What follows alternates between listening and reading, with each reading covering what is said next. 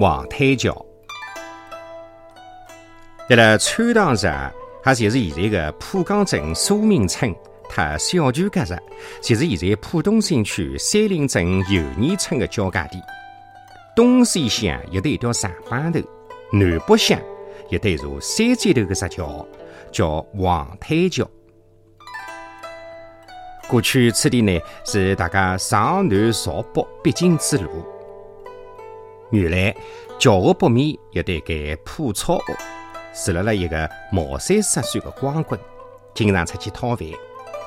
有的一日夜快，天突然落起雨来了。有得个算命先生路过此地，到伊个屋里去躲雨，躲到天黑，这个雨还是落不停。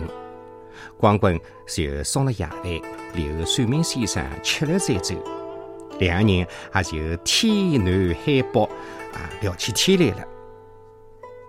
算命先生得光棍算命，掰掰手指头讲：“大阿哥啊，侬个命勿坏啊，叫后来高发。侬养个儿子是文曲星下凡，将来要中状元，恭喜恭喜！”光棍讲：“先生，侬勿要开玩笑了，我穷到迭能个地步，连娘子也讨勿着，啥地方来儿子啊？侬勿要急。”再过六天，机会自然会得来的。侬勿相信，等来海看。不过机会难得，侬勿要错过。算命先生一本正经的讲，光棍是将信将疑。一日过去，两日过去，转眼已经第六天来了。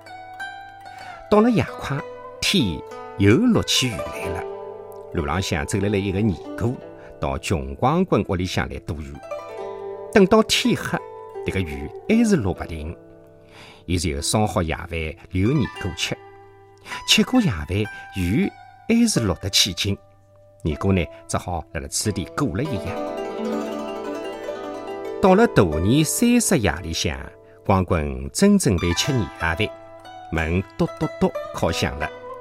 伊开门一看。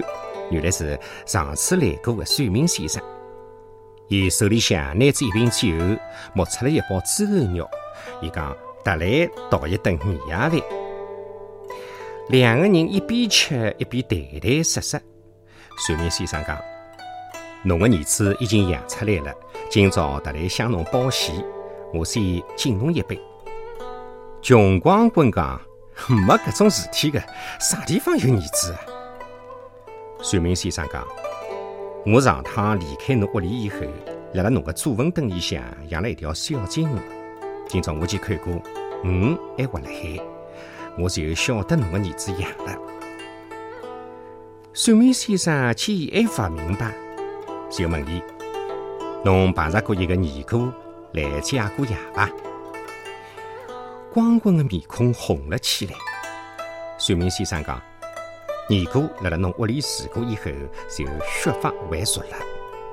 没多少辰光，食欲满足，养了一个男宝宝。侪是侬做人好，命好。讲得光棍一时没闲话回答。穷人还是穷人，光棍日脚还是早上过。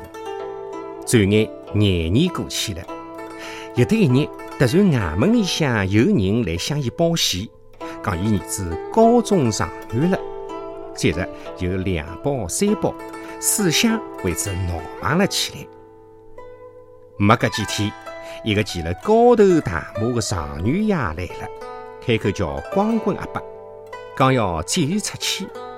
穷光棍是开心来眼泪水落不停，不过伊不肯出去，讲乡下头过关了，仍旧要住辣乡下。